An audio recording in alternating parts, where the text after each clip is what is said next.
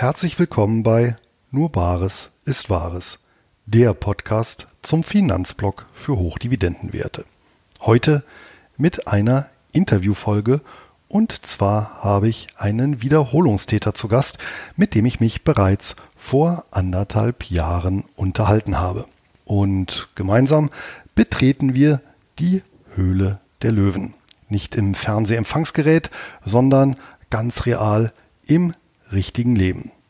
Und dazu hat mir Johannes Ransch von Seedmatch Rede und Antwort zu unter anderem folgenden Fragen gestanden. Wie hat sich Seedmatch seit unserem letzten Gespräch bzw. in den letzten Jahren entwickelt? Was ist der Unterschied zwischen Crowdfunding, Crowdinvesting und P2P-Plattformen? Welche Beteiligungsmodelle zu welchen Konditionen bietet Seedmatch Privatanlegern an? Wie viele Unternehmen fragen pro Jahr eine Finanzierung über Seedmatch an? Und wie viele davon schaffen es dann auch tatsächlich auf die Plattform? Welchen Auswahlprozess führt Seedmatch durch und woran scheitern die meisten Anfragen? Was ist der Vorteil einer Crowdfinanzierung gegenüber der Bank oder dem Kapitalmarkt? Welches mittlere Rendite-Risikoprofil weist ein Beteiligungsportfolio auf? Und lohnt sich eine vertiefende Analyse der Finanzierungsangebote für Privatanleger überhaupt? Und schließlich, wie sollten Privatanleger vorgehen, um sich ein effizientes Beteiligungsportfolio aufzubauen? Was passiert, wenn Seedmatch pleite geht, also sprich gibt es ein Plattformrisiko und was für Neuerungen für die Zukunft geplant sind. Vorab gibt es noch einen Hinweis auf den Sponsor dieser Podcast-Folge. Und das ist Linksbroker, der deutsche Ableger des gleichnamigen 2006 in den Niederlanden gegründeten Online-Brokers, der hierzulande in Berlin ansässig ist. Einkommensinvestoren, die Wert auf ein kostenloses Wertpapierdepot, günstige und transparente Gebühren und Zugang zu mehr als 100 Börsen weltweit legen, sind bei Linksbroker gut aufgehoben. Selbst exotische Wertpapiere lassen sich hier zu attraktiven Konditionen handeln. Beste Voraussetzung also, um sich das persönliche Hochdividenden-Weltportfolio aufzubauen. Ab 2000 Euro empfohlener Mindesteinzahlung sind Anleger dabei. Und selbstverständlich ist die Verbuchung von Dividenden und Zinsen ebenso kostenlos wie ein- und ausgehende Zahlungen.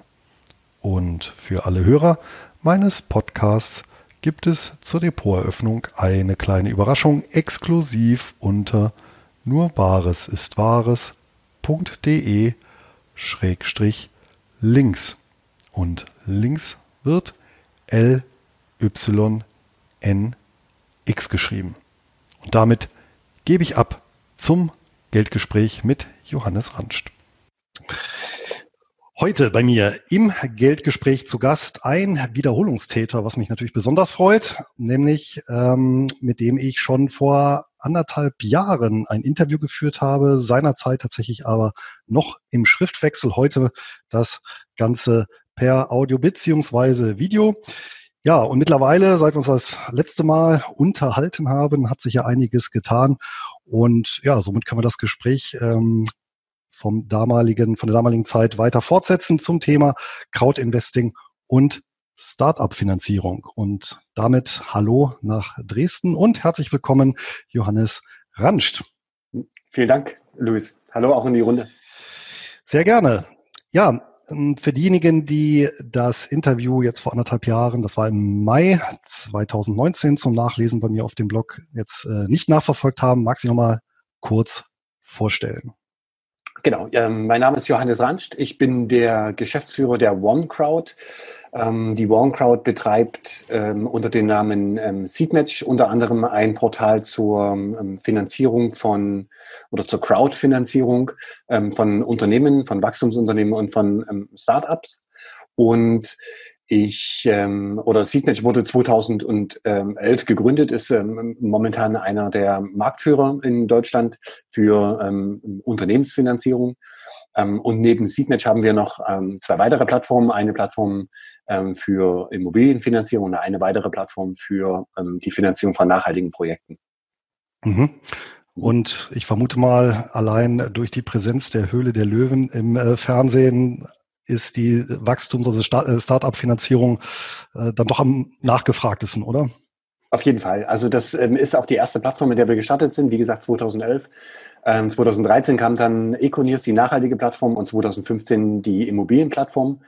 Und wir merken, dass die Leute sich mehr und mehr ähm, für Gründungen interessieren. Das heißt nicht nur Gründungen selber gründen, sondern auch Gründungen, ähm, dass sie ähm, bei ähm, jungen Unternehmen investieren möchten, ähm, teilweise auch größere Summen, teilweise auch Business Angel.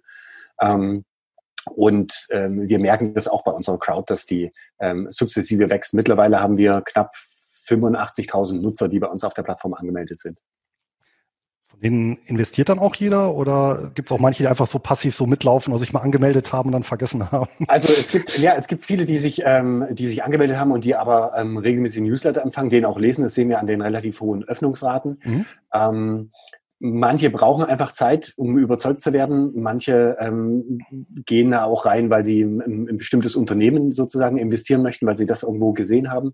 Aber von den 85.000 sind, ähm, ich, die genauen Zahlen habe ich jetzt nicht, aber es sind, glaube ich, ähm, knapp 15.000 bis 20.000 investiert. Das heißt ähm, knapp 20 Prozent.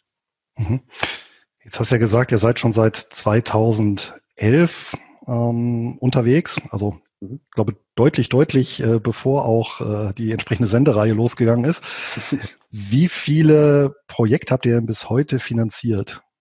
Ähm, insgesamt haben wir knapp 170 Projekte finanziert auf Seedmatch alleine und das zeigt eigentlich ähm, deinen, deinen Punkt auch nochmal. Auf Seedmatch alleine knapp 145. Das heißt, das ist ein maßgeblicher mhm. Anteil, die Startup-Finanzierung. Ähm, das ist auch ähm, das Unternehmen ähm, oder die sind auch die Unternehmen, die ähm, die größten ähm, Geldsorgen haben, wenn man das so, so nennen kann. Das heißt, mhm. suchen vehement nach Geld. Also wenn man beispielsweise einen Immobilienentwickler hat, die haben meistens relativ viel Eigenkapital, kriegen relativ viel Fremdkapital über Banken auch. Ähm, das ist bei einem jungen Startup natürlich nicht der Fall. Ja, logischerweise, aber da kommen wir sicherlich äh, nochmal drauf zu mhm. sprechen. Was ich ja auch interessant äh, fand, ihr residiert ja nicht wie sonst alle in Berlin, ja, sondern in Elbflorenz im schönen Dresden. Genau, und ähm, das, man kann in Deutschland fast sagen, das ist die, ähm, ähm, ja, das vielleicht im Zentrum für Crowdinvesting, weil ähm, gar nicht weit weg von unserem Büro, knapp 600 Meter entfernt, sitzt auch Startnext. Die machen ähm, Crowdfunding. Ähm, die konzentrieren sich mehr auf dieses Equity-Based ähm, Crowdfunding, wo ich gleich noch drauf kommen werde. Ähm, aber uns hat äh, uns gefällt sie in Dresden natürlich äh, und ähm, ich glaube alle ziehen nach Berlin das macht natürlich im, im, in Dresden dann eröffnet dann ganz andere Möglichkeiten für Personal man kann natürlich ähm, man hat eine bessere ähm, Personalstrategie für mich als Unternehmer gedacht. Wie viele Mitarbeiter habt ihr denn, die jetzt im Prinzip diese drei Plattformen abdecken? Ähm, wir sind damals gestartet mit drei, jetzt mittlerweile sind wir 20. Oh, das ist ja schon, also ja. solider Mittelstand, würde ich mal sagen. Ne? Ja. Genau. Stetig wachsen, muss man auch noch dazu sagen. Ja. ja. Und äh, ich glaube gegenüber von der Waldschlösschen-Brauerei, ne? wenn ich mich recht entsinne. Ähm, genau, äh, ziemlich nah an der Elbe, ähm, ja. im, im, in einem relativ ruhigen Bereich ähm, von Dresden. Das heißt nicht in der Innenstadt. Ja, genau. Ja. ja. Also ja, wunderbar. Klingt äh, sehr reizvoll. Ja. Du bist herzlich eingeladen, ne? wenn, wenn, wir wieder, äh, wenn wir wieder reisen dürfen. Ähm, wir arbeiten momentan ja auch ähm, in A und B-Wochen. Das heißt, ich bin jetzt ähm, ähm, von zu Hause aus zugeschaltet, ähm, aber die, ähm, die Hälfte des Teams ist sozusagen vor Ort im Büro ja. bei uns. Das werde ich mir nicht nehmen lassen, wenn es mich wieder nach Sachsen Gerne. verschlägt. Gerne. ja, jetzt hast du vorhin schon ein ganz wichtiges Wort gesagt, nämlich Krautfinanzierung. Und da sind wir so bei den Begrifflichkeiten, da schwirrt ja auch immer ganz viel rum. Äh, vielleicht zur, zur grundsätzlichen Einordnung, was ist denn so der Unterschied zwischen Crowdfunding, Crowdinvesting und ja, so Peer-to-Peer-Kredite? Ich sag mal so, das sind ja so die drei großen Schlagworte, unter ja, denen heutzutage ja digitale Lösungen, Finanzierungslösungen vermarktet werden. Und wo seid mhm. ihr da positioniert? Genau, es gibt, ähm, es gibt noch eine, die, da, die du vielleicht vergessen hast, und zwar ist das ähm, ähm eine Art ähm, spendenbasiertes Crowd, ähm, Crowdfunding, das gibt es noch zusätzlich. Aber ähm, ja, insgesamt ähm, hat es vier Varianten. Ähm, die Variante eins, die einfachste Variante ist ähm, das ähm, Crowdfunding. Das heißt, ähm, das ist, macht beispielsweise der, ähm, die Plattform Start Next. Ähm, dort kann man als Unternehmen, aber auch als Gründer ohne Unternehmen hingehen, eine Kampagne starten und ähm, bekommt dann sozusagen von ähm, Personen Geld für meistens ähm, das Produkt, was man am Ende verkaufen möchte. Das heißt, es ist, ähm, es nennt sich Reward-Based Crowdfunding. Das heißt, man bekommt einen, eine Gegenleistung für seine Leistung. Das kann alles möglich sein, eine CD, ähm, ähm, ähm, was zu essen, ähm, ähm, am Ende im, im, im Brief oder ein Stempel auf, ähm, auf irgendwas. Ähm, das heißt, das hat keinen das ist kein äh, wirkliches Investment. Was wir machen ist, und das beides äh, verträgt sich sehr gut miteinander. Ähm, was wir machen, ist ein, ein ganz klares Investment. Ähm, das heißt, es muss ein Unternehmen geben, eine Kapitalgesellschaft, wo man rein investieren kann. Und der Investor gibt ein Darlehen heute ähm, und bekommt das in Zukunft ähm, zurückbezahlt und in der Zwischenzeit dann ähm, entsprechend Zinsen, Bonuszinsen, ähm, Beteiligung. Ähm, wir haben da verschiedene Strukturen gewählt, wie man das machen kann. Ähm, das heißt, es ist ja, es ist ein, ähm, es ist eine Vermögensanlage oder ein Wertpapier kann es auch sein ähm, und hat wirklich auch ähm, ähm ja rechtlich einfach ist es eine ganz andere Geschichte. Mhm. Die beiden anderen Formen, die du noch genannt hast, ist es äh, einmal das ähm, Donation-based, das heißt ähm, auf Spenden basiert. Ähm, man gibt Spende dort beispielsweise an einen ähm, ja, man kann an ein Kinderheim spenden, man kann aber auch spenden, dass eine Feuerwehr beispielsweise gebaut wird in einem Ort. Ähm, dann ist das Geld in Anführungsstrichen weg. Ähm, man bekommt da nichts wieder, aber man hat natürlich ähm, was Positives getan für die Umwelt, für den Ort oder ähm, für was auch immer. Und das dritte, diese P2P-Kredite, ähm, das sind ähm, eher so direkte ähm, Geschichten, wo es ähm, auch eher um kleinere Summen geht, wo man ähm, sich persönlich quasi ähm, Kredite vergeben kann. Das heißt, ich könnte dir jetzt beispielsweise ähm, einfach, wenn du die Anfrage stellen würdest, ähm, einen persönlichen Kredit geben, bekomme dafür Zinsen und den Kredit am Ende wieder zurückbezahlt. Okay, gut. Also, wenn ich das nochmal einordne, wir bewegen uns hier im Bereich des ähm, Crowd, Crowd Investing. Investing. Mhm. Und hier nochmal spezifisch wirklich in rein in Unternehmensfinanzierung und ihr macht auch nichts anderes. Unternehmensfinanzierung und ähm, auf den anderen Plattformen, also auf Econews beispielsweise also, auch hm. äh, Projektfinanzierung. Genau, aber ich meinte jetzt Seedmatch speziell, das sind wirklich ein, also äh, Fokus Reine auf Unternehmensfinanzierung. Unternehmensfinanzierung. Genau. Genau, das muss eine GmbH oder eine UG sein und kann seit neuestem, seit neuester Gesetzeslage auch eine AG sein. Oh, interessant. Aber ich mhm. glaube, eine AG-Anfrage hattet ihr wahrscheinlich noch nicht. Ähm, doch, in der Tat hatten wir ja? das schon. Ich, manchmal, ähm, manchmal ist es, ähm, manchmal gibt es Unternehmen, die ähm, gleich vom, from scratch sozusagen eine AG bilden. Das ist nicht immer sinnvoll, aber ähm, ist ja, es kommt schon ab und zu vor. Ist ja auch teuer, ne? Also hat ja auch, zieht ja Kosten nach sich, so eine AG-Gründung. Ja. Genau, Kosten und vor allen Dingen Reporting-Pflichten. Das ja, muss man, stimmt, das genau. hängt da auch noch mit dran. Genau. Das ist ja auch der große Vorteil des Anlegers. Wenn er eben in börsennotierte Wertpapiere investiert, dass er eben auf diese Transparenz äh, und Publizitätspflichten ja pochen kann und sich dann entsprechend die Berichte zu Gemüte führen kann. Mhm. Ja. Wobei, wobei ja. ich aber sagen muss, ähm, wir haben das auch ähm, entsprechend nachgebildet. Das heißt, unsere Unternehmen ähm, müssen auch ähm, regelmäßig Quartalsberichte ähm, veröffentlichen. Das heißt, ähm, auch quartalsweise sieht man die Zahlen des Unternehmens und der Quartalsbericht beinhaltet noch ein paar andere Sachen, was unbedingt mhm. mit drin sein soll. Das heißt, das haben wir schon versucht nachzubilden irgendwie. Das kann ich auch aus der Praxis bestätigen. Ich bin ja selber bei euch Kunde geworden äh, nach unserem letzten Interview, einfach experimentell, um mal zu gucken, wie das funktioniert. Und ja, also zu jedem veröffentlichten Projekt gibt's ja da wirklich tonnenweise Informationen, je nachdem, äh, wie tief man da einsteigen will, hat man da durchaus Tage zu tun. Und ähm, was ich natürlich auch sehr sympathisch finde, dass man den direkten Draht zu den entsprechenden Unternehmen hat, Fragen stellen kann. Ähm, ja, auf, auf die äh, dort publizierten Informationen nochmal eingehen kann, diese regelmäßigen Berichte. Man bekommt ja auch Newsletter dann von den entsprechenden Unternehmen. Das kann man ja auch alles einstellen, so fein granular, wie man das möchte. Das ist auf jeden Fall schon mal ähm, sehr gut gelungen. Ja, jetzt hast du ja gesagt, äh, es ist ja eine Kapitalbeteiligung. In, in welcher Form findet die denn statt? Was erwerbe ich denn da genau, wenn ich sage, äh, ja, ich investiere dort äh, Summe X in das Unternehmen Y? Was, was erwerbe ich denn da konkret? Also wir haben ähm, verschiedene, verschiedene Instrumente oder wir nennen es Produkte, ähm, wie man investieren kann. Ähm, das gängigste eigentlich, und das ist ähm, das, womit wir ursprünglich auch gestartet sind, ähm, sind die ähm, Nachrangdarlehen. Das heißt, ähm, es ist ein partiarisches Nachrangdarlehen. Das heißt, ähm, man hat einen, ähm, das Darlehen hat einen Gewinn und ähm, ja eine Art Equity-Anteil auch. Ähm, ich kommuniziere es immer gerne als virtuelle, ähm, virtueller Anteil.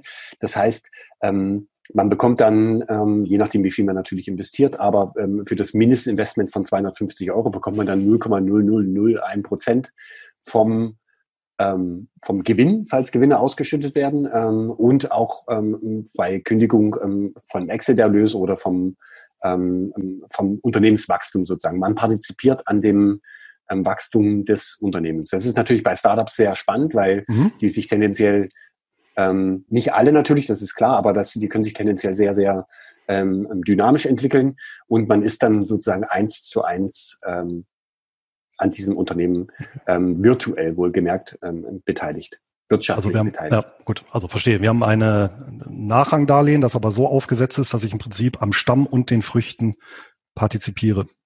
Genau, ähm, man hat keine Stimmrechte, das ähm, wollten wir auch nicht, weil ähm, mhm. es wird ein Kuddelmuddel geben, wenn ähm, ab 250 Euro jeder irgendwo ein Stimmrecht hat. Ähm, das können, das, das, konnten wir nicht mit, oder das wollten wir auch am Ende nicht mit abbilden, aber ähm, wir haben natürlich in dem Vertrag auch Informationsrechte strukturiert, die sozusagen ja einen Investor ähm, nah an dieses Gefüge ranbringen ähm, soll, an dieses ähm, an, nah an die Position eines Gesellschafters. Und diese Erträge gibt sie dann ganz am Ende der Laufzeit? Oder ich meine, die, ähm, so wie ich das ja gesehen habe, diese, ähm, diese äh, Darlehen, die haben ja alle eine, eine bestimmte Laufzeit. Sind ja meist im mittleren Bereich, so drei bis fünf Jahre. Ne? Ähm, die Darlehen laufen in der Tat unbefristet. Das heißt, ähm, die können auch, wir haben noch Darlehen aus der ersten, ähm, ähm, aus der ersten, aus dem ersten Jahr, die noch aktuell laufen. Das heißt schon über neun Jahre. Mhm. Und die haben aber eine Mindestlaufzeit. Das heißt, man kann frühestens nach fünf Jahren kündigen. Ähm, und ähm, die, die Frage war ja, ähm, bekommt man oder wann bekommt man die, die Zuflüsse? Ähm, wenn das Unternehmen Bonuszinsen abwirft, das heißt ein positives EBIT hat, positiven Jahresüberschluss, ähm, dann bekommt man die natürlich unterjährig.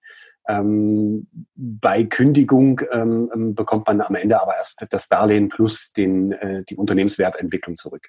Das mhm. heißt, Bonuszinsen unterjährig, am Ende des Jahres, äh, am Ende der, der Laufzeit oder am Ende des, der Kündigung ähm, bekommt man dann die Entwicklung ausbezahlt. Heißt aber auch, wenn es Verluste gibt oder Nullnummer, dann gibt es auch nichts, ne? Äh, genau, das kann auch passieren, dass das ähm, Unternehmen natürlich ähm, insolvent äh, anmeldet. Das ist ähm, vielleicht ähm, auch das größte Risiko, was man eigentlich hat. Man kann sein Klar. eingesetztes Kapital komplett verlieren. Ähm, genauso kann man aber auch äh, natürlich das, äh, das, den Einsatz vervielfachen. Das ist, ähm, geht in beide Richtungen, muss man ganz ehrlich sagen. Deswegen ist es auch ganz, ganz wichtig, dass man sich die Projekte genauer anschaut, dass man auch, ähm, wir legen alles oder wir spielen alles sehr transparent, wir legen alles offen, was, ähm, was wir im, im ja, im Vorfeld ähm, der Emission sozusagen von dem Unternehmen mitgeteilt bekommen. Und ähm, da sollte man seine, jeder seine eigene Due Diligence am, am mhm. Ende bilden. Richtig. Jetzt hast du ja gesagt, die, und also das habe ich ja auch immer gesehen, dass es immer so eine Mindestlaufzeit gibt.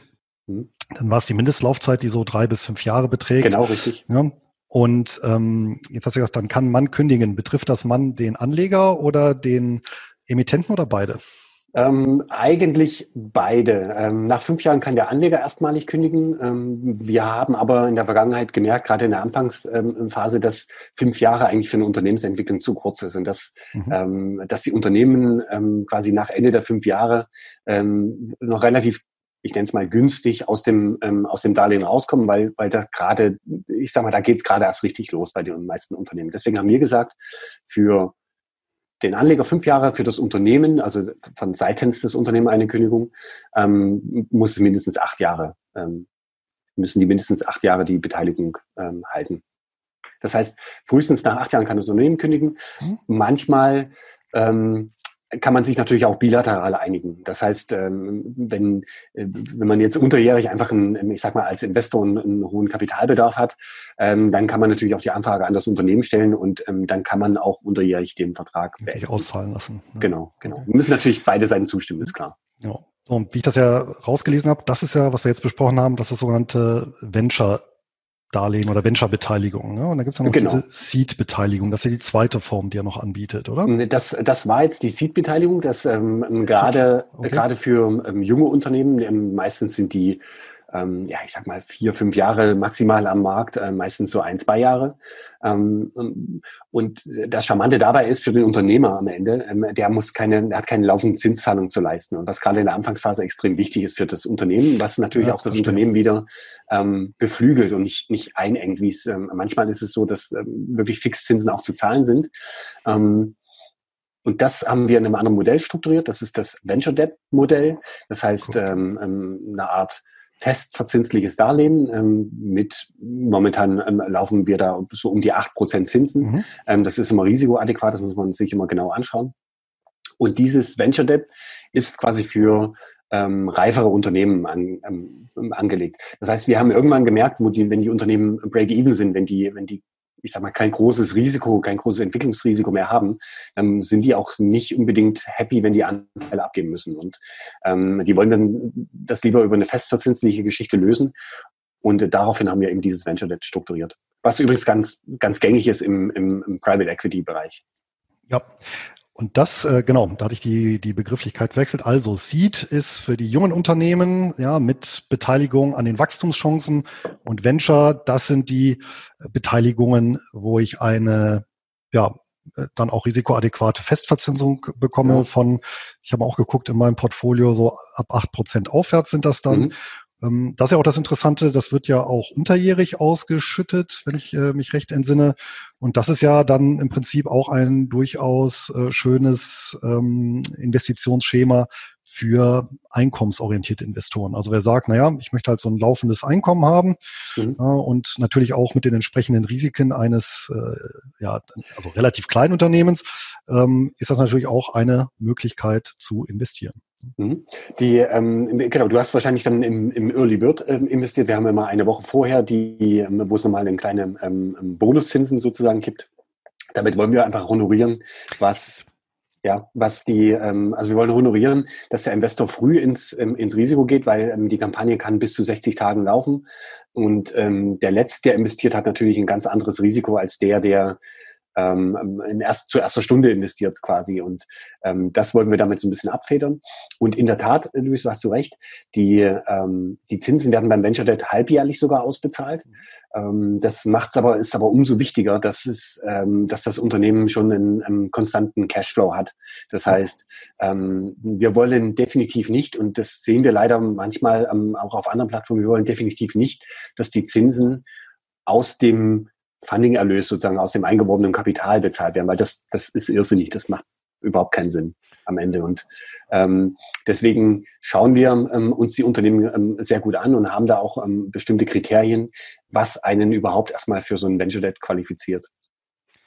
Ja, prima. Da haben wir ja doch, glaube ich, erst erstmal die Anlegersicht äh, gut ja, erschlagen. Also nochmal Zusammenfassung. Ja, ich habe zwei Möglichkeiten, mich zu beteiligen. Einmal Seed, eher wachstumsorientiert oder Venture, eher einkommensorientiert. Ja, mit den eben besprochenen Details. Also ich selber mhm. habe äh, da auch in meinem Portfolio bei Seedmatch eine gute Mischung aus beidem. Wenn ich das so recht überblicke, so Hälfte, Hälfte in etwa.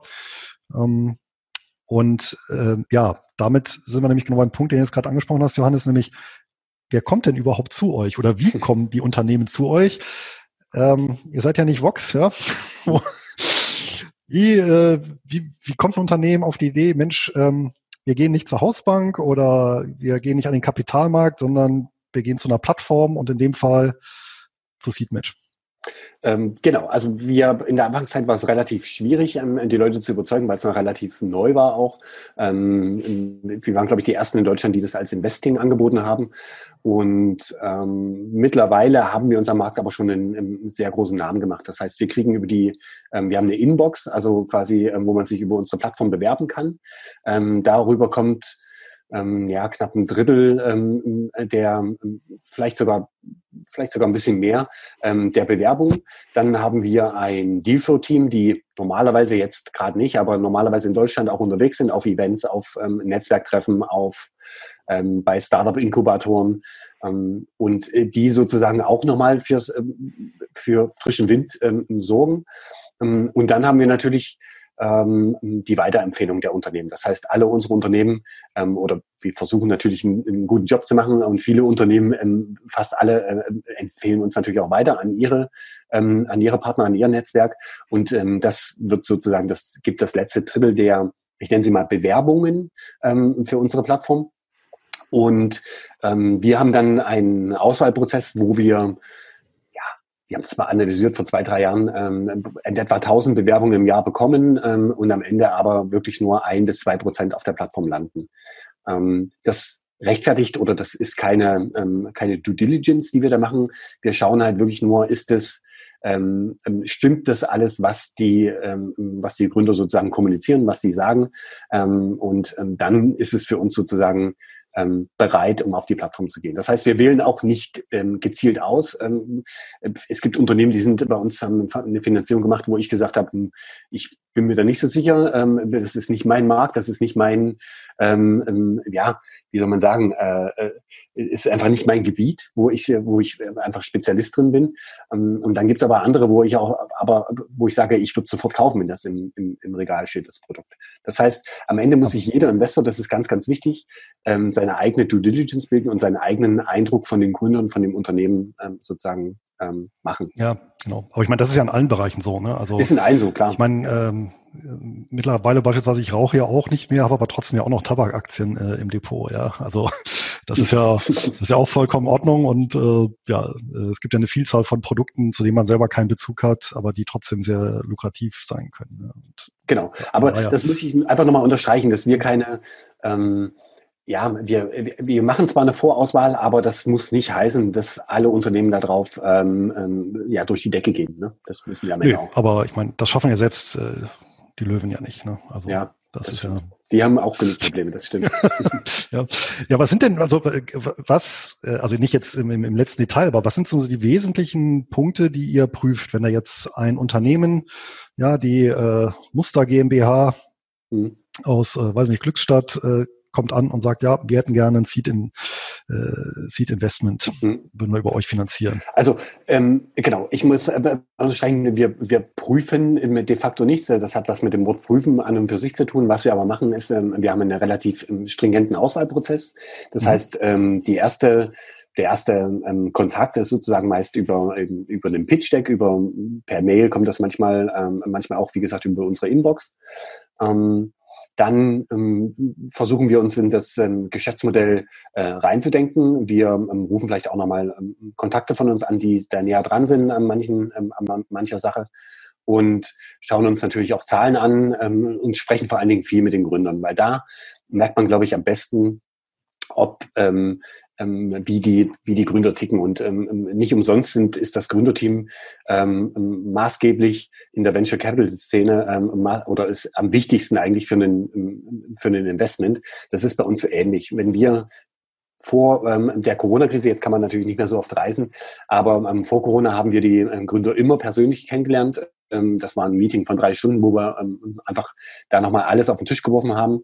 Ähm, momentan läuft es über ähm, Webkonferenzen. Ähm, das ist nicht ganz optimal, aber es ist ähm, ein, ein, ein, guter Ersatz und wir hoffen, dass wir im Sommer nächsten Jahres ähm, irgendwie alle Kampagnen, ähm, die wir jetzt äh, sozusagen ähm, gemacht haben oder vorbereitet haben, ähm, dass wir alle Gründer nochmal vielleicht zu einem, zu einem, zu einem Netzwerktreffen vielleicht nochmal nach Dresden holen können. Das wäre mhm. natürlich nicht schlecht. Ja. Aber ähm, der Auswahlprozess ist das persönliche Kennenlernen dann. Ähm, und das ist eigentlich so der letzte, der letzte Schritt, wo, ähm, wo wir dann ähm, sagen, okay, wir wollen das Funding mit euch machen, ähm, wollt ihr das auch? Und ähm, das ist dann sozusagen der Auftakt, der Kickoff quasi für die ähm, Kampagnenvorbereitung und für die Kampagne dann letztlich. Mhm. Also halt auf gut Deutsch eine ja, gesunde Mischung aus harten Fakten und weichen Faktoren. Genau, also wir schauen uns natürlich schon an, ähm, ist die, ähm, also ein paar ähm, Legal Documents, ist die ähm, ja. Gesellschaft gegründet, ähm, gibt es ähm, Verbindlichkeiten, das lassen wir uns alles nochmal zeigen. Wir schauen da schon ziemlich tief rein, um am Ende auch sicherstellen zu können, dass die Zahlen, die bei uns oder die Informationen, die bei uns kommuniziert wurden, dass die auch zutreffen und nicht, dass uns da irgendwo jemand, ähm, ähm, es gibt sehr viele schwarze Schafe, muss man wirklich sagen, am Markt, ähm, die, da, ähm, die am, am Ende oder am Anfang sagen, wir haben eine Million Euro Umsatz, wo man dann die BWA anfordert, ähm, wo dann ähm, keine 100.000 draufstehen. Also das gibt's auch. Man sich ja mal vertun um so eine Null. Ja, quasi. Also, das uns ja allen. Ähm, das ist jetzt ein Beispiel. Ne? Ähm, das sind, aber wir haben da schon über die letzten zehn Jahre ähm, wirklich schon verrückte Sachen erlebt. Das glaube ich glatt. Und ich meine, bei einer, bei einer, ich sage jetzt mal, Durchfallquote von jetzt deutlich über 95 Prozent, wie du ja, ja. gesagt hast, äh, ja, ich meine, da steckt ja natürlich auch eine Menge Arbeit drin. Was ist denn so der Hauptgrund, weswegen ein Unternehmen durchfällt? Kann man das überhaupt so klassifizieren? Was so der, oder die, die, die Top drei, was, weswegen das nicht ja. klappt? Also ähm, äh, ich sag mal, einer der häufigsten Gründe ist ähm, ob es jetzt der häufigste ist, weiß ich nicht, aber einer der häufigsten Gründe ist natürlich, ähm, dass man sich zu spät um die Finanzierung kümmert. Das heißt, ähm, es gibt manchmal einfach Unternehmen, ähm, die bei uns aufschlagen, wo man dann ähm, in die Bücher schaut und ähm, wo es einfach hoffnungslos verloren ist. Ne? Also wo man wirklich sagt, ähm, ihr müsst hier, wir können hier nichts mehr retten jetzt. Ähm, mhm. das, das ist zu spät. Ähm, manche Gründer denken auch oder haben das Gefühl, dass ähm, Crowdfunding sozusagen der letzte der letzte Notnagel sein kann, ähm, das letzte, der letzte Halm, an dem man sich hangelt. Ähm, das ist auch nicht richtig. Also es mag sein, dass es ein paar Plattformen gibt, die, ähm, in so einer Situation dann die Finanzierung auch noch machen, aber der Crowd-Investor, und das ist ja, wie sagt man, die, die äh, Crowd-Intelligenz oder Schwarmintelligenz, ähm, die sind nicht ganz doof. Ne? Also ähm, gerade bei uns, ähm, ähm, die Investoren, wir sehen das ja, man muss unter anderem auch den Bildungsgrad angeben.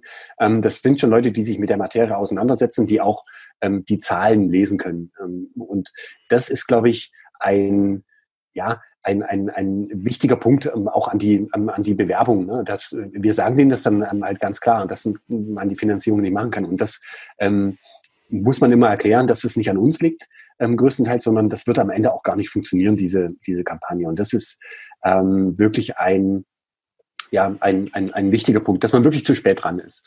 Und ähm, ja, das ist eigentlich so die, ich glaube, das ist fast die, wenn ich mir recht überlege, ist fast die häufigste, ähm, die häufigste Ursache. Natürlich gibt es auch noch ähm, Sachen, dass die Firmierung nicht passt, ähm, dass irgendwie das, ähm, ja, dass man, dass die Gründer vielleicht auch ein Problem haben mit, mit Veröffentlichungspflichten, ähm, vielleicht auch mit, ähm, mit der Struktur des, des Darlehens. Aber das, ich glaube, das häufigste ist wirklich, dass man zu spät mhm. kommt. Ja. Äh, einen wichtigen Punkt hast du genannt. Ich glaube, das ist auch so ein Vorurteil ein Stück weit. Das betrifft dann aber auch zum Beispiel P2P, aber auch jetzt äh, Crowdinvesting, dieser berühmte Notnagel. Ähm, also es schwirrt ja schon seit Jahren in so einem Raum. Naja, wer sonst nirgendwo eine Finanzierung bekommt, der geht halt eben zu so einer Plattform. Mhm. Ja. Ähm, Kannst du das ein bisschen entkräften aus der Praxis? Ähm, genau, also ich kann es äh, ich kann's sogar sehr, äh, sehr stark entkräften. Wir haben ähm, jetzt vor kurzem, ähm, und das war ja auch der, der Auftakt für unser Gespräch eigentlich, ähm, wir haben vor kurzem unseren ähm, Funding-Index in der zweiten Auflage, wenn man das so sagen kann, ähm, veröffentlicht. Das heißt, wir haben es 2018 schon einmal veröffentlicht. Dann haben wir die Unternehmen der Vergangenheit untersucht bis zum 31.12., oder wie haben die sich bis zum 31.12.2017 entwickelt. Das haben jetzt nochmal neu aufgelegt. Ähm, das heißt, wie haben sich die Unternehmen aus der Vergangenheit bis zum 31.12.2019 entwickelt? Und da sind wir auf eine ähm, ähm, ziemlich starke per Anno-Rendite von 16 Prozent gekommen, ähm, was im Umkehrschluss eine, ähm, ja, eine fast Verdreifachung des Kapitals äh, ähm, innehat. Das heißt, aus 23.000 Euro hätten Sie, muss ich mal schnell nachgucken, dass ich die Zahl auch habe, ähm, hätten Sie knapp 66.500 Euro ähm, gemacht. Das heißt, ähm, das, das funktioniert im Crowdfunding. Dennoch, wie gesagt, sollte man sich jeden Case ähm, individuell anschauen, sich selber sein eigenes Portfolio bilden.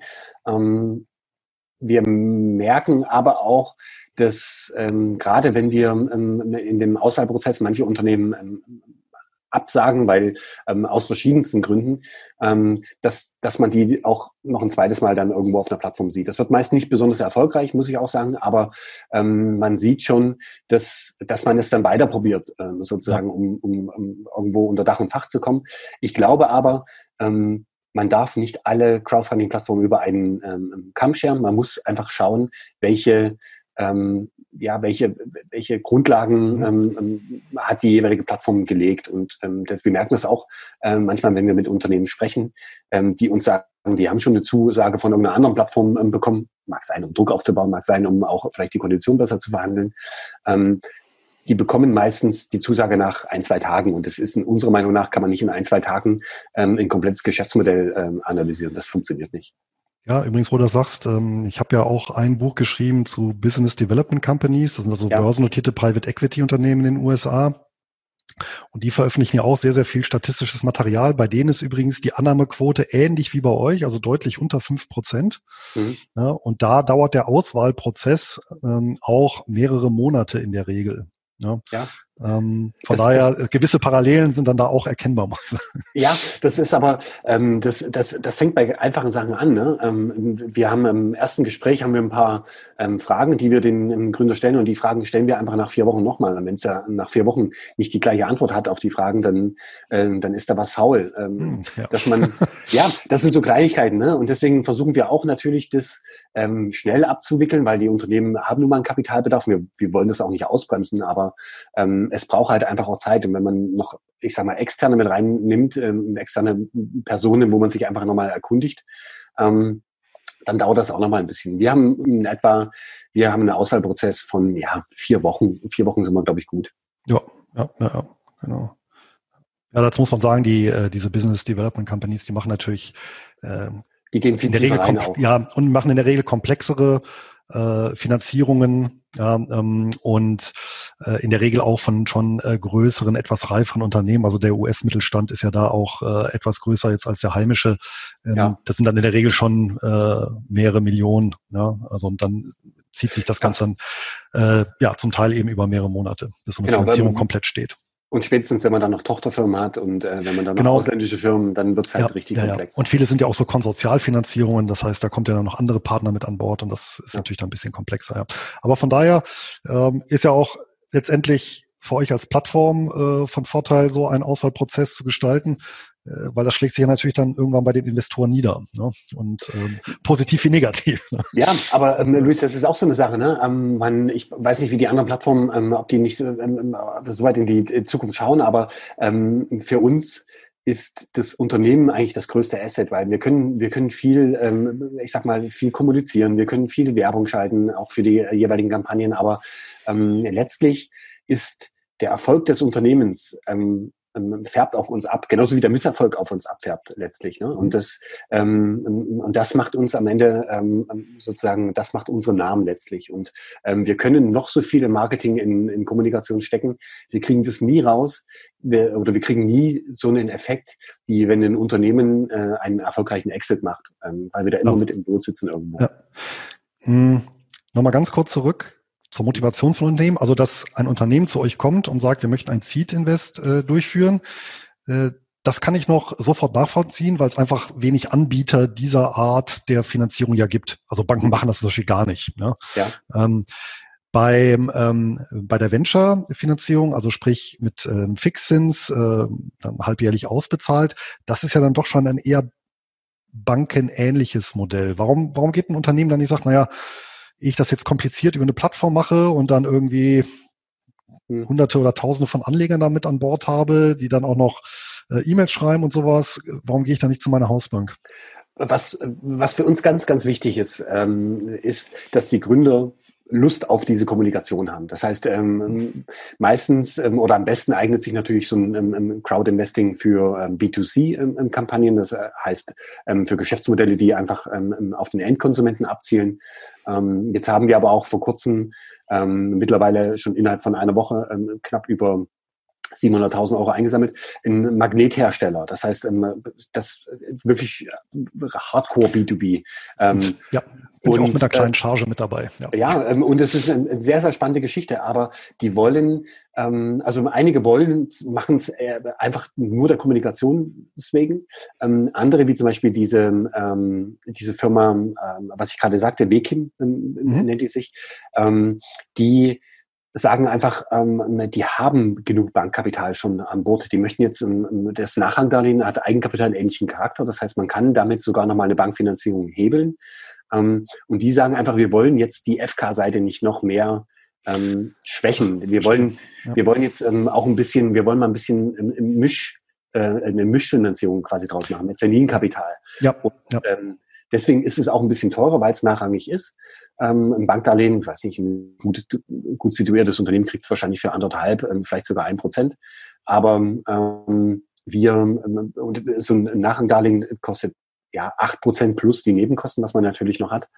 Ähm, und das macht man wirklich nur ähm, für diese, für diese Eigenkapital. Oder nicht nur, aber ähm, auch ein Grund dafür ist die Eigenkapital. Also Optimierung der Kapitalstruktur letztendlich. Genau, das richtig. in Bereichen. Ähm, das Gerade Mezzaninkapital ist ja dafür prädestiniert.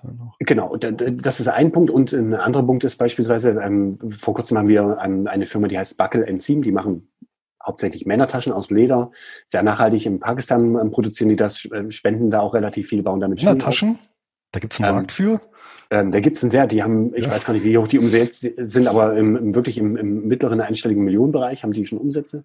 Und ähm, für die war das ein Anliegen, ähm, ihre Marke zu schärfen, weil ähm, die natürlich, also unsere ähm, Seedmatch-Seite ist nicht umsonst so, so, so weiß gehalten, so hell gehalten.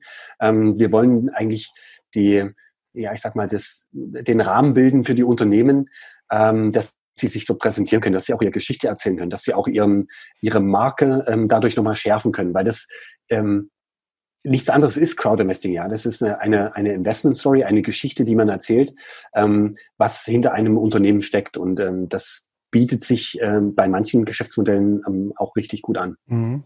Also dann nicht nur dieser Finanzierungscharakter, sondern also zumindest ein Nebenziel ist dann auch entsprechendes Marketing. Genau, Marketing ja. und ähm, vor allen Dingen Multiplikatoren gewinnen. Das heißt, ja. ähm, du hast jetzt, ich weiß nicht wie viele Investments, aber du hast gesagt, ein paar hast du schon investiert. Das heißt, 20 habe ich momentan. Ja, das heißt aber ähm, im, im, Zweifel, wenn du im Supermarkt an dem Produkt vorbeigehst äh, und das, äh, ich sage mal, ein Wettbewerbsprodukt zu dem Produkt äh, ähm, dasteht, dann, dann tendierst du, glaube ich, eher dazu, dann das Produkt zu nehmen, was, in was du investiert hast letztlich. Und ähm, ja.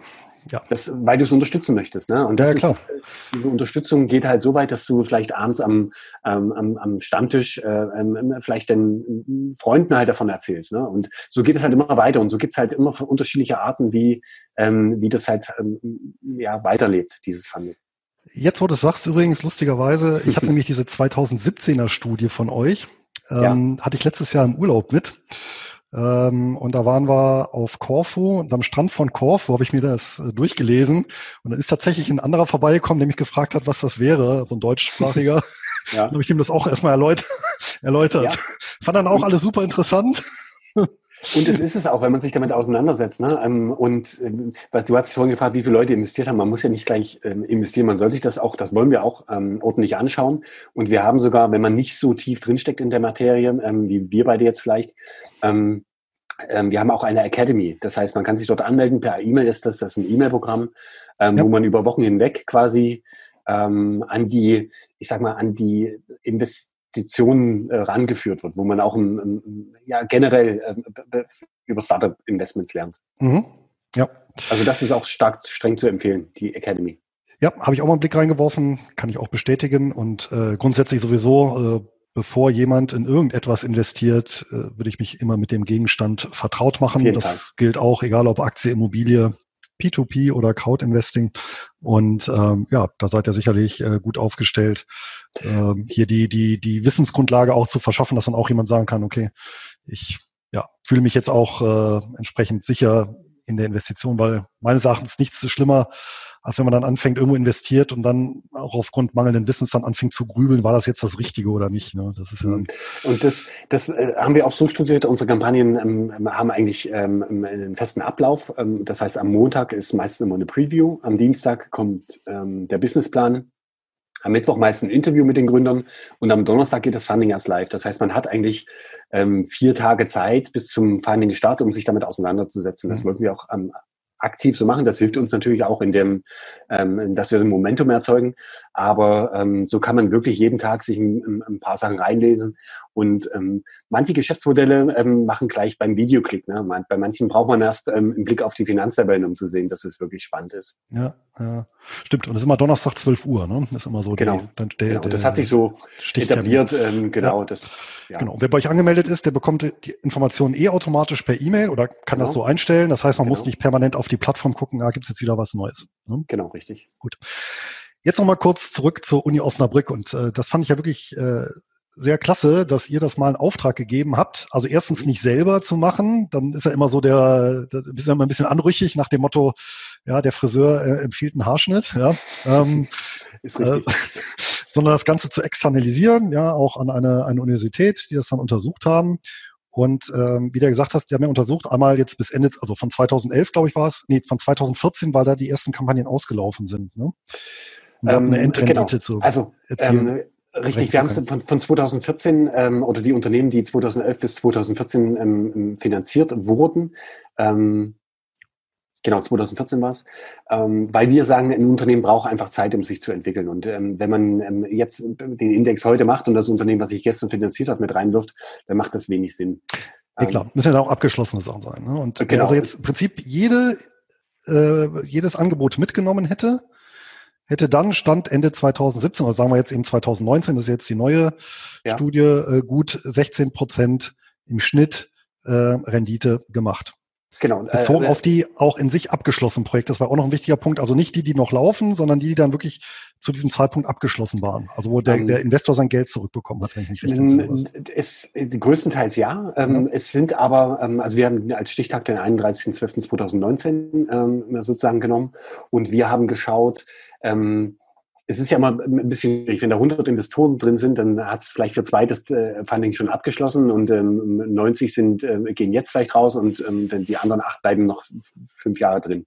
Ähm, das heißt, wir müssen irgendwo einen Strich ziehen und ähm, mhm. wir haben es eben mit dem Stichtag 2019 ähm, eben ge äh, gezogen und wir haben den Strich gezogen bei ähm, realisierten Investments und Investments, die man hätte realisieren können zu diesem Stichtag. Das heißt, ah, alle Fundings hätte man sozusagen zum 31.12.2019 kündigen können mhm. ähm, und hätte ähm, dann sozusagen eine Rendite daraus bekommen. Ja. Ähm, das ist, wie gesagt, teilweise nicht ähm, ähm, ähm, realisiert worden, aber auf Basis dieser Berechnung haben wir sozusagen den Index mit reingenommen und wir haben alle, alle Insolvenzen ja, die sowieso mit Null verbucht, also mit äh, Verlust von 250 Euro.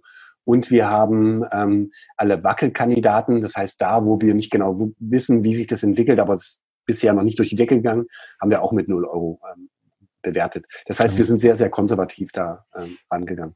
Ja, Genau. Und jetzt auch keine Luft- äh, oder Buchgewinne äh, von Investitionen, die noch weiterlaufen, sondern tatsächlich, das hätte der Anleger erzielen können, wenn er einfach Ende des Jahres glattgestellt genau. hätte. Genau. genau. Da sind zum Beispiel, ähm, da ist ein Projekt dabei, über was ich immer ähm, ähm, gerne spreche, und das ist ähm, der ähm, Volocopter. Ich weiß nicht, das sagt ja bestimmt was, das ist ja, dieses klar. Elektrotaxi. Ja. Ähm, da haben die Investoren 2000 und ähm, ich glaube 2012 investiert und das ist de facto wenn es jetzt morgen, ähm, wenn man es morgen eincashen müsste, ist es, glaube ich, nicht, nicht viel wert. Das heißt, wir haben es auch mit 250 Euro nur verbucht. Aber de facto ist es am Markt schon über eine Milliarde wert.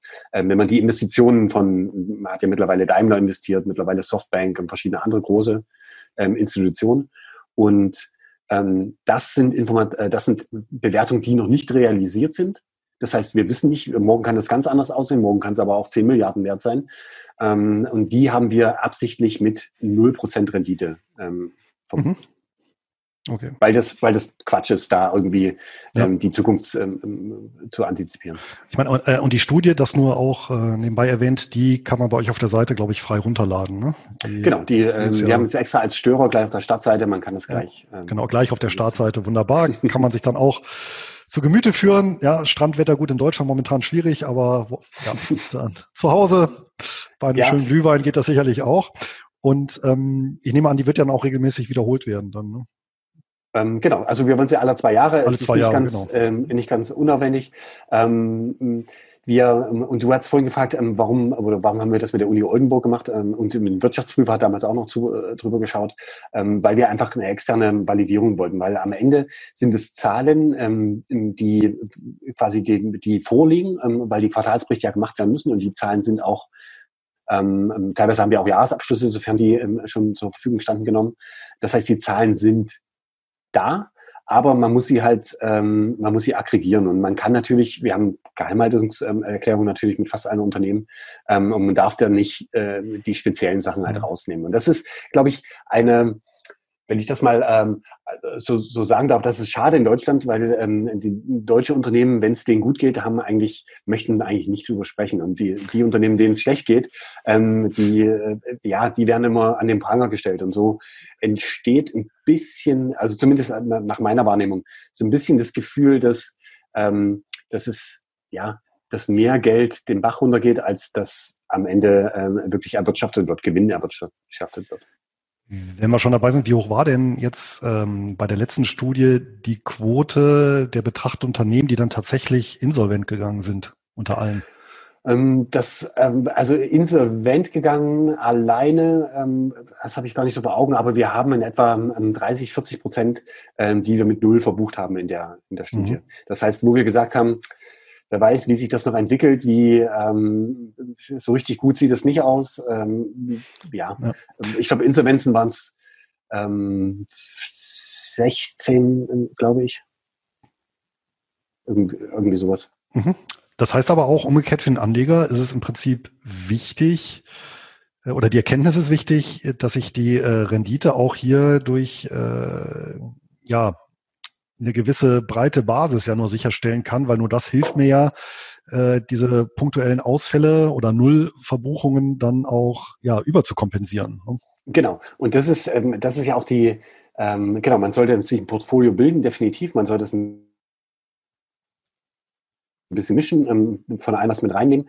Und ähm, man sollte auch schauen, dass man, ähm, da, dass man ja unterschiedliche Produkte auch drin hat. Ähm, das heißt nicht nur Seed Investments oder nicht nur Venture Debt, sondern dass man am besten ähm, da auch eine Mischung hat, weil ähm, Insolvenzen kann es immer geben. Das, das mhm. ist einfach ähm, gerade jetzt mit diesem ähm, ehrlich gesagt haben wir erwartet, dass es mehr Unternehmen trifft, aber gerade mit Corona in diesem Jahr war es ja sehr, sehr gedacht.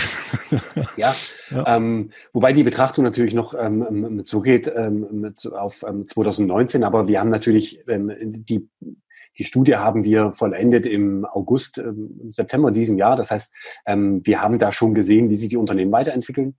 Und ähm, man sollte sich auf jeden Fall ein Portfolio bilden.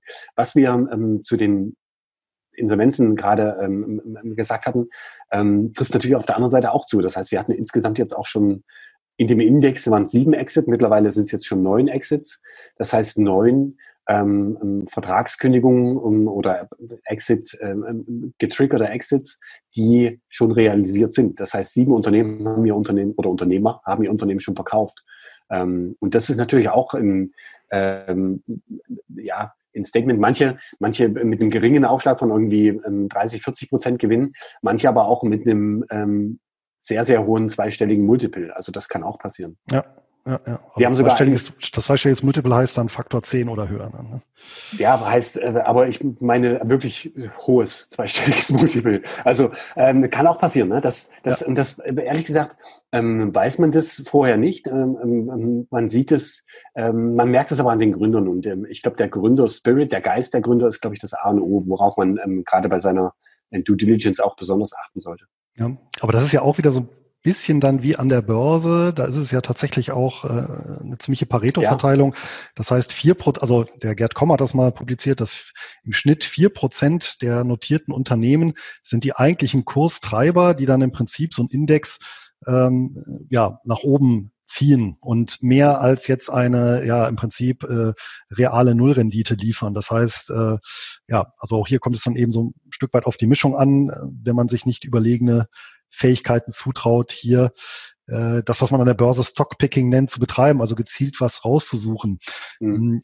Damit bin ich ja schon so ein bisschen beim nächsten Punkt, nämlich bringt es eigentlich für so einen Privatanleger wie jetzt mich etwas, mich wirklich in diese Projekte zu vertiefen? Also jetzt unabhängig davon, ob ich jetzt ein Pro Produkt von diesem Unternehmen toll finde oder nochmal genau gucken möchte, Mensch, was machen die da und was erfinden die da für tolle Sachen und mit wem arbeiten die zusammen, sondern rein nüchtern als Investor äh, wie das ganze Zahlenwerk nochmal zu Gemüte zu führen und quasi euer Vor eure Vorselektion nochmal eine hinten dran zu stellen, durch mich beispielsweise. Hm. Ähm, würde ich auf jeden Fall machen, denn das, ähm, die Zahlen sind ähm, ein, ein sehr, sehr wichtiger Indikator. Und ähm, eine Bank beispielsweise würde bei einer bilanziellen Überschuldung gar nicht mehr investieren. Ähm, bei uns ist es ein Unternehmen, ein Startup, was frisch gegründet ist und was ein Darlehen aufnimmt, ist sofort bilanziell überschuldet. Das heißt, für uns ist die reine bilanzielle Überschuldung kein, kein Indikator, ob das Unternehmen gut performt oder nicht.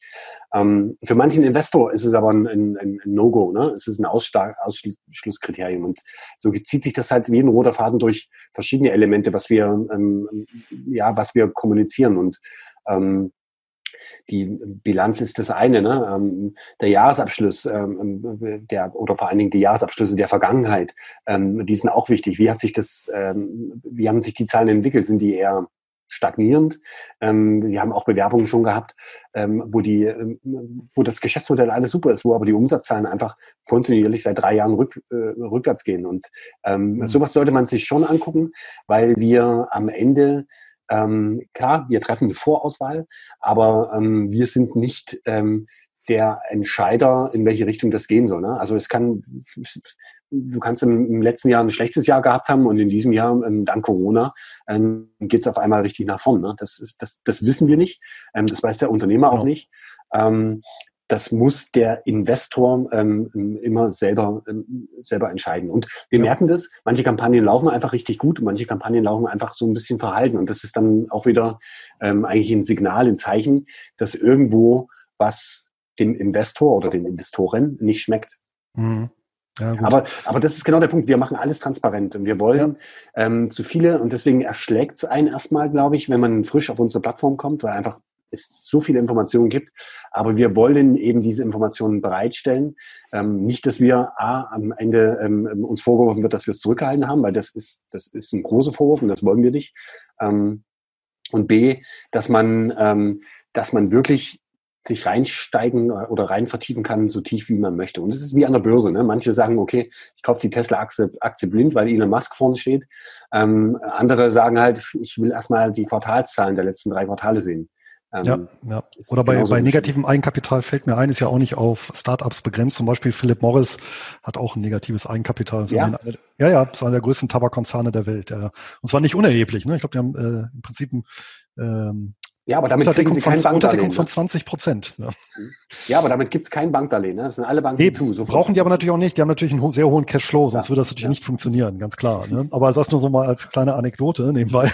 ähm, ja, da muss ich sagen, dann, also ich beherzige deinen Tipp äh, nicht. Ich habe einfach äh, äh, auch aufgrund genau dieser, äh, dieser Studie von der Uni äh, gesagt, naja, ähm, und weil ich ein sehr fauler Mensch bin, was sowas angeht, einfach äh, gesagt, naja, dann mache ich es genau, wie es in der Studie unterstellt wurde. Ich äh, kaufe im Prinzip erstmal alles, was auf die Plattform kommt und baue mir somit ja automatisch ein Portfolio auf. Man muss ja auch dazu sagen, das hat man noch gar nicht erwähnt, dass ihr jetzt auch nicht branchenmäßig oder so irgendwie fokussiert seid, sondern da ist ja wirklich, ja, von B2C äh, wie auch B2B, hast ja auch selber gesagt, alles dabei von äh, Herrentaschen äh, äh, bis hin zu äh, ja hier Fluggeräten, äh, ja ähm, Bereich der der der der Nahrungsergänzung und äh, im Arzneibereich ist ja wirklich ein ganz ganz breites Spektrum an Sachen, äh, an Unternehmen, an Produkten, äh, die da auf der Plattform ist. Also das heißt, wenn man da im Prinzip, ich sage jetzt einfach mal jede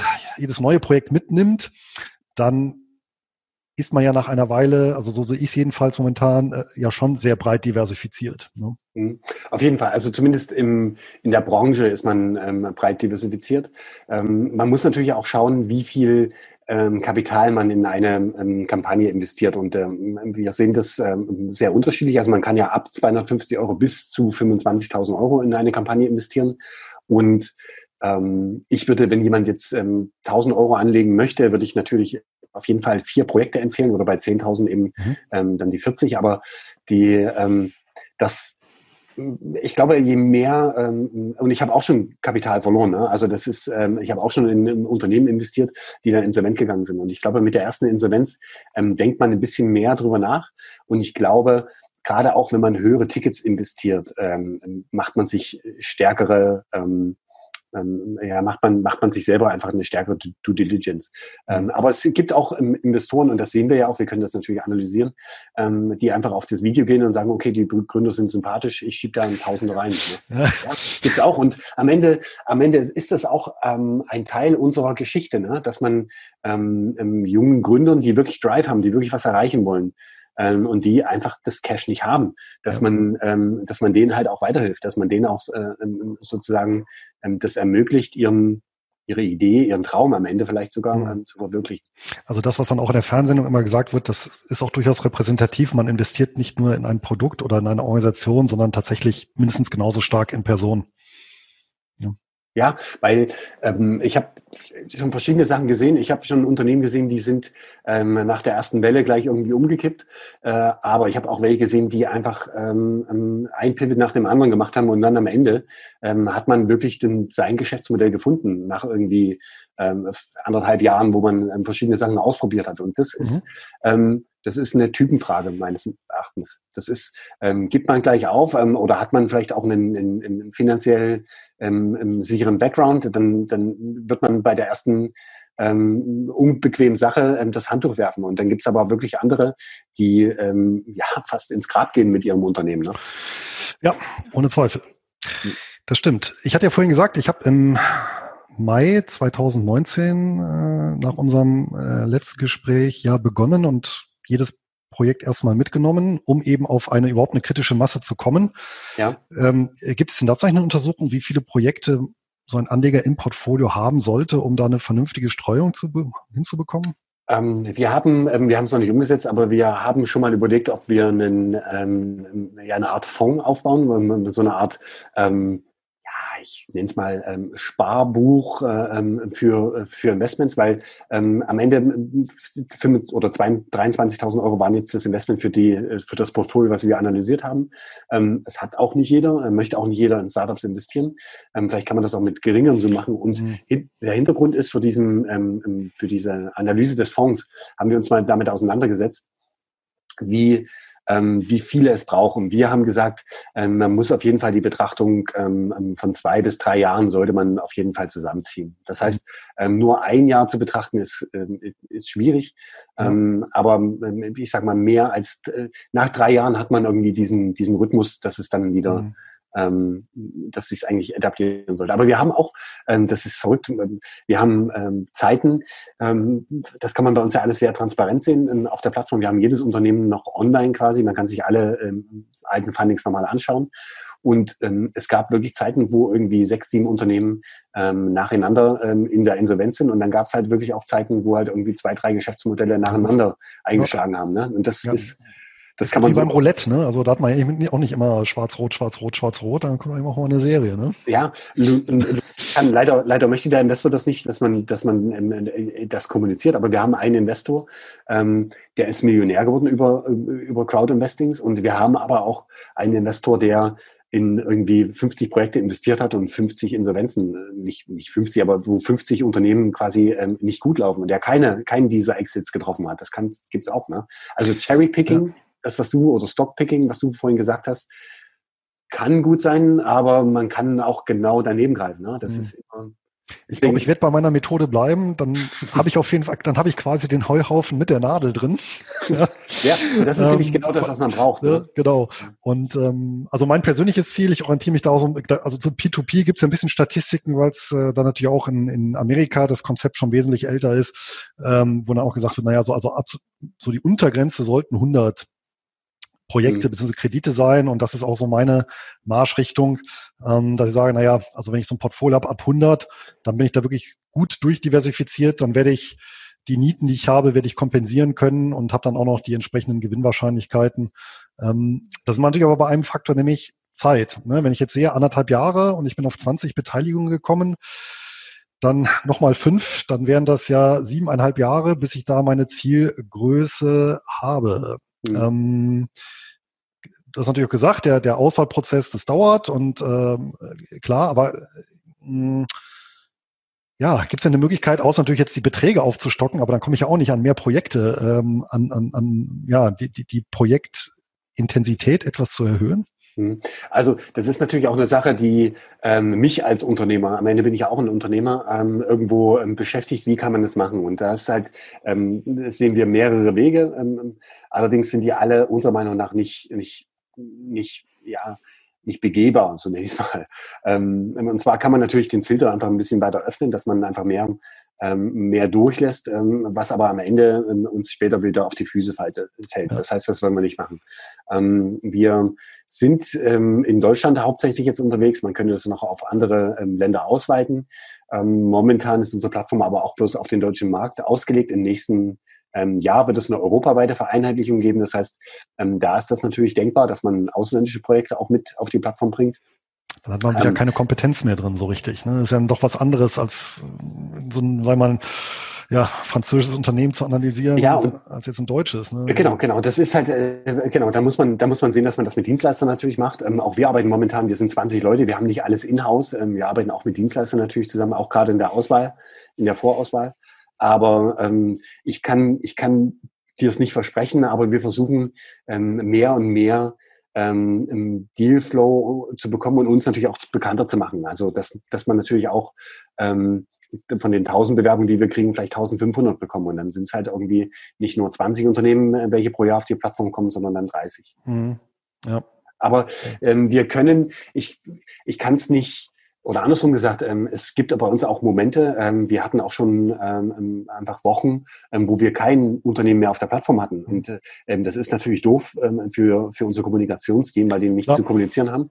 Aber am Ende ist es doch eigentlich das, was wir wollen, dass die Unternehmen, die bei uns eine Finanzierung machen, schnell durchfinanziert sind, schnell wieder von der ja. Plattform runter sind.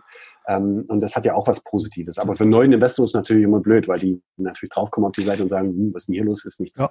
Gut, aber äh, ich finde es ja auch vollkommen in Ordnung, wenn man das weiß und dann sagt man, okay, dann, dann ist diese Art des Investierens eben Marathon und nicht wie an der Börse, ähm, weiß ich nicht, ich packe 20.000 Euro auf mein Depot und habe das in fünf Sekunden investiert, ne, wenn ich das mhm. möchte. Ja, ähm, kann man ja. ja. durchaus so mit diesem langfristigen Ansatz und äh, wie du auch selber gesagt hast, das braucht ja alles auch zum Reifen, die, die gut laufenden Unternehmen, dann ist das sowieso ein lang, also zumindest mal mittelfristiger Ansatz, äh, nichts für kurzfristig. Und ja, vor dem Hintergrund, ähm, wer sich eben dafür entscheidet, der geht dann eben Marathon oder ein Halbmarathon halt. Äh, genau. Momentan ist es äh, wohl eher mittel- bis langfristig, wie du sagst. Wir versuchen ähm, ähm, jetzt auch mit dieser Novelle, die, der Gesetzesnovelle, die es im nächsten Jahr gibt, ähm, auch einen, ähm, ja, eine Art Marktplatz äh, zu etablieren. Das heißt, momentan hast du fünf Jahre dein Investment, kannst dich frühestens danach ähm, von diesem Investment trennen. Ähm, und wir wollen irgendwo versuchen, ähm, dann einen eine Art Handelsplattform anzubieten. Das heißt, ja. dass man auch äh, sich vorher trennen kann, beziehungsweise in deinem im Wege dann vielleicht auch in, ähm, in Unternehmen investieren kann, ähm, die es zu dem Zeitpunkt, wo du angefangen hast zu investieren, noch gar nicht gab. Genau. Das wäre tatsächlich auch eine Frage gewesen, weil da gehen ja auch ganz viele P2P-Plattformen beispielsweise dazu über, dass sie so einen Zweitmarkt etablieren. Und äh, das ist natürlich eine feine Sache, weil dann eben neu, Neuinvestoren dann sofort natürlich ja, ihr Portfolio aufstocken können. Genau. Ja, und ich natürlich äh, viel, viel liquider bin. Also wenn ich dann zumindest so eine kleine interne Börse habe. Also das ist in Planung. Ja? Ja, ähm, wir haben ich frage jetzt nicht nach einem Realisierungsdatum. Nee, nee, ähm, das, das, hängt auch nicht, das hängt auch nicht an uns. Ähm, es hat ähm, vor allen Dingen, das kann ich ja ganz kurz sagen, hat vor allen Dingen ähm, die ähm, Reporting-Pflichten. Ähm, das hat damit zu tun, weil ähm, du als Investor hast natürlich eine ganz andere ähm, Insights zu dem Unternehmen als ich, wenn ich das von dir kaufen möchte. Und ähm, das, da gibt's rein rechtlich noch ein paar Sachen, was, was zu klären gibt. Aber mit dieser Gesetzesnovelle, mit der europaweiten Vereinigung äh, oder Vereinheitlichung, muss man ja sagen, im nächsten Jahr, ähm, wird das möglich sein. Gut. Ähm, hat sich eigentlich so im Laufe der Zeit etwas geändert an der Geschwindigkeit, äh, wie schnell so ein Funding ähm, gezeichnet ist. Aber das ist ja relativ fix. Also jetzt, ich glaube, das letzte, was du jetzt auch gesagt hast, ist äh, dieser Magnettechnologie. Ähm, Hersteller, der ist jetzt, glaube ich, sogar überzeichnet mittlerweile. Genau. Ähm, zum Zeitpunkt, wo wir das jetzt aufnehmen. Ähm, hat sich denn da in der Geschwindigkeit was geändert? War das früher zäher und jetzt schneller? Oder gibt es da irgendwelche Zusammenhänge, die man da erkennen kann? Also ähm, wir haben zwei Sachen festgestellt. Zum einen ähm, wird das durchschnittlich finanzierte Volumen ähm, immer höher. Das hat aber auch damit zu tun, dass die, dass unsere Crowd einfach auch wächst. Ähm, und das ist auch so ein Punkt, ähm, wenn wir, ich sage es mal, wenn du ähm, wenn wir jetzt nur Schrott auf der Plattform hätten und du jetzt investieren würdest und dann würdest du irgendwo in zwei, drei Jahren feststellen, dass die Insolvenzen äh, ähm, kommen, dann bist du in zwei, drei Jahren nicht mehr da. Wir haben aber immer noch Investoren, die wirklich ähm, kontinuierlich und regelmäßig investieren und das ist für uns eigentlich ein sehr guter Indikator, ähm, dass wir vieles richtig machen. Jetzt haben wir ähm, das Thema mit dem, ähm, ja, mit dem, ähm, also wie, wie soll ich das sagen? Ähm, Jetzt habe ich den Faden verloren, den ähm, das Funding, Geschwindigkeit. Die, genau, also das ist das eine, die Funding-Geschwindigkeit dem zu, aber das, was ich sagen wollte, ist, die, ähm, die, die Unternehmer ähm, sehen das natürlich und wollen natürlich auch immer mehr Geld haben. Das heißt, die ersten Kampagnen, die wir finanziert haben, die ähm, ähm da ging es um 50.000, 100.000 Euro. Ähm, mittlerweile ähm, haben wir im Schnitt ähm, knapp über 500.000 Euro. Das heißt, auch die, die, das Geld, äh, die Volumina pro Runde werden höher. Ähm, Manchmal muss man aber auch ähm, ähm, dem Gründer so ein bisschen Einhalt ähm, zeigen, weil die fragen natürlich äh, als allererstes, wie viel Kapital können wir, können wir bekommen, ähm, wo wir halt als unsere Standardantwort ist, ähm, wie viel braucht ihr denn erstmal? Ne? Also das, ähm, wir können theoretisch ähm, jeden Kapitalbedarf ähm, decken. Ähm, ab, ich sag mal, ab zwei Millionen wird's irgendwo dann ähm, schon ein bisschen komplexer. Auch rechtlich komplexer. Ja, klar. Hm, aber dies, es steigt. Es steht steigt, steigend. Steigend ja. und auch Geschwindigkeit.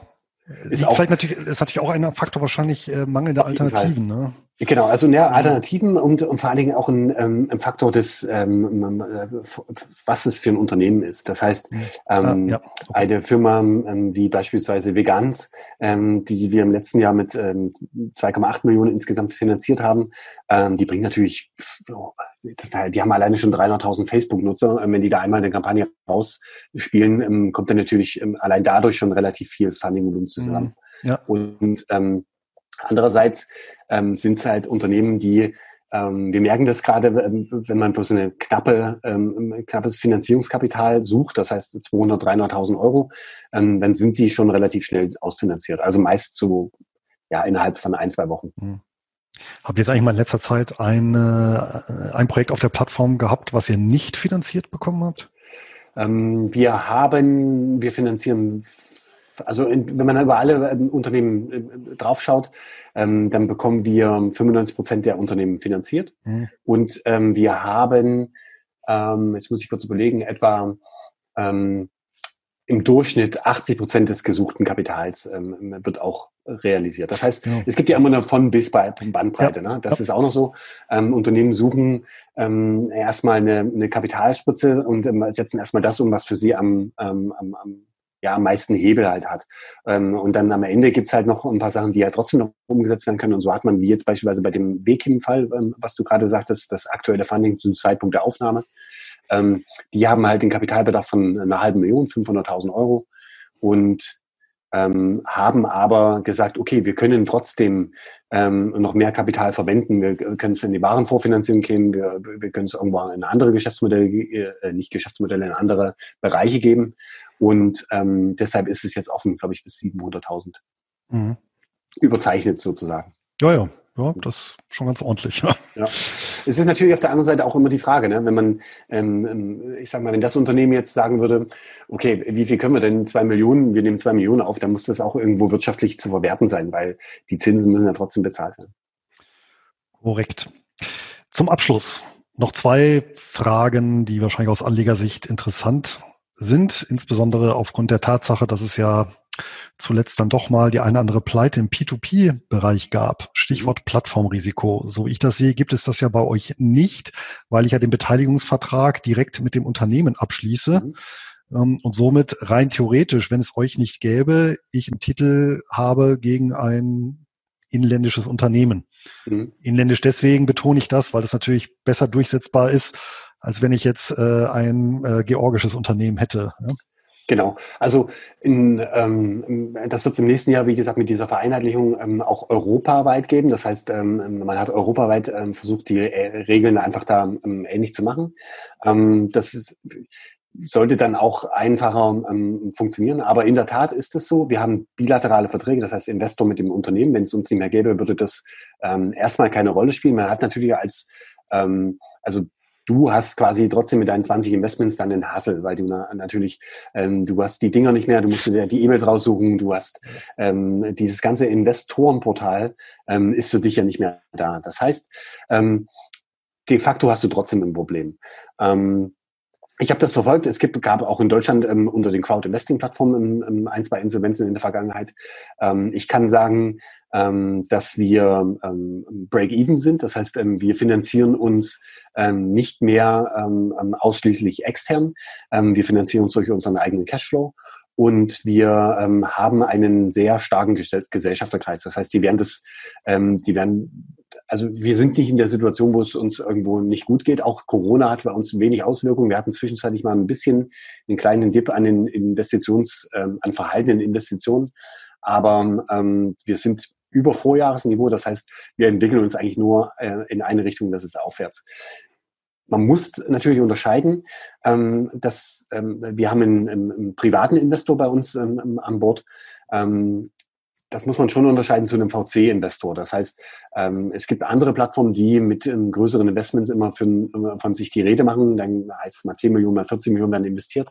Das bedeutet im Umkehrschluss aber, wenn das mal irgendwo nicht funktioniert, ist natürlich dort das Risiko ähm, ungleich höher, weil man natürlich viel mehr Personal aufbaut, wenn man viel mehr Kosten, Fixkosten aufbaut. Ähm, und da kann das natürlich schneller, ähm, muss nicht. Ne? Am Ende wird äh, da auch wieder Geld nachgeschoben. Ähm, aber dort kann das natürlich schneller passieren. Im glaub, nächsten, ja. Ja, ähm, ein Punkt noch im nächsten Jahr mit dieser ähm, Gesetzesnovelle wird es aber dazu führen, dass Unternehmen ähm, eine Art, ja, ähnlich wie Banken, eine Art ähm, ähm Sicherheitspuffer einfach hinterlegen müssen. Das heißt, ähm, da wird dann eine signifikante Summe einfach ähm, als Puffer hinterlegt, dass man da noch ähm, reagieren kann. Sollte es jetzt trotzdem fernab aller ähm, Wahrscheinlichkeiten ähm, passieren, dass, äh, dass, dass wir die Plattform aufgeben müssen, aus welchen Gründen auch immer, ähm, kann man, das ist in unseren Verträgen so vorgesehen, die Investments auch zu anderen Meta-Plattformen mitnehmen. Das heißt, es gibt schon Plattformen, wo man seine Investments ähm, pflegen kann. Wir haben selber auch eine ähm, Plattform ähm, finanziert, Rentablo heißt die, mhm. ähm, wo man dann sozusagen ja, hast du auch investiert. Ja, ja. Und da, und da kann man quasi sein Investment, äh, könnte man, ähm, wenn es dann hart auf hart kommt, mit hinziehen. Ganz übrigens äh, habe ich auch im Portfolio, obwohl ich kein Vegetarier bin. Ja. Ich glaube, ich habe auch von ja. denen noch nie was probiert. Ist aber ein, ein Trend, der, glaube ich. Ja, ja. ja gut.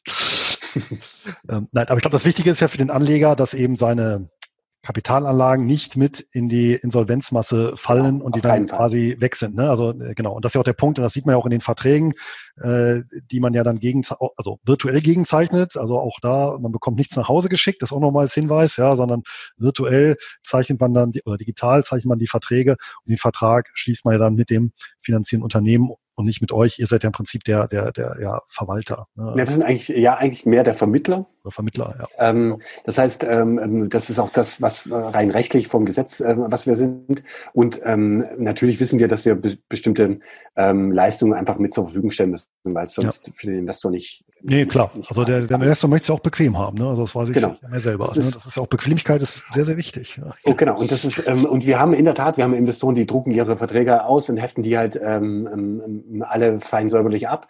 Wir haben aber andere Investoren, die sich einfach nur auf unser Portal ähm, irgendwo verlassen. Und ähm, das muss man da natürlich zur Verfügung stellen. Und ähm, wir, es ist auch, die ganzen Daten sind nochmal in der Cloud gespeichert. Und ähm, ja, es, es ja. gibt da, also diese Angst kann ich komplett nehmen. Ne? Aber ja. falls das passieren sollte, was nicht passieren wird, aber falls es passieren sollte, gibt es auch Alternativen, wo man dann mitarbeiten kann. Gut. Und der zweite Punkt ist, hatten wir noch gar nicht drüber gesprochen, Kosten. Ähm, soweit ich das sehe, beide Investitionsmöglichkeiten sind ja ohne Kosten, also irgendwelche äh, Agios oder ähnliches oder Gebühren für den Anleger verbunden. Ne? Genau, das ähm, ist richtig. Das heißt, ähm, man investiert kostenlos, man kann sich kostenlos seinen Account machen. Ähm, man hat auch bei der Auszahlung ähm, keine, ähm, keine Kosten. Das ähm, Fairerweise muss man aber sagen, dass natürlich die Kampagne kostet Geld und ähm, das Geld ähm, wird am Ende vom um, Unternehmen bezahlt. Das sind aber meistens irgendwo so fünf bis, äh, es kommt immer auf das Volumen drauf an, wie viel eingesammelt wird, ähm, sind aber so fünf bis zehn Prozent, was wir, ähm, was das Unternehmen an Kosten für die Kampagne sozusagen aufbringen mhm. muss. Ja gut, aber das ist ja auch nachvollziehbar und äh, letztendlich genau. erbringt ja auch eine äh, äh, ja, ja, es muss rechercheintensive Leistung. Und, genau, und es muss ein Video produziert werden, es muss, ähm, klar, die Zahlungsdienstleistung muss am Ende bezahlt werden. Es sind alles, es sind ein paar Sachen, die wirklich auch Kosten verursachen.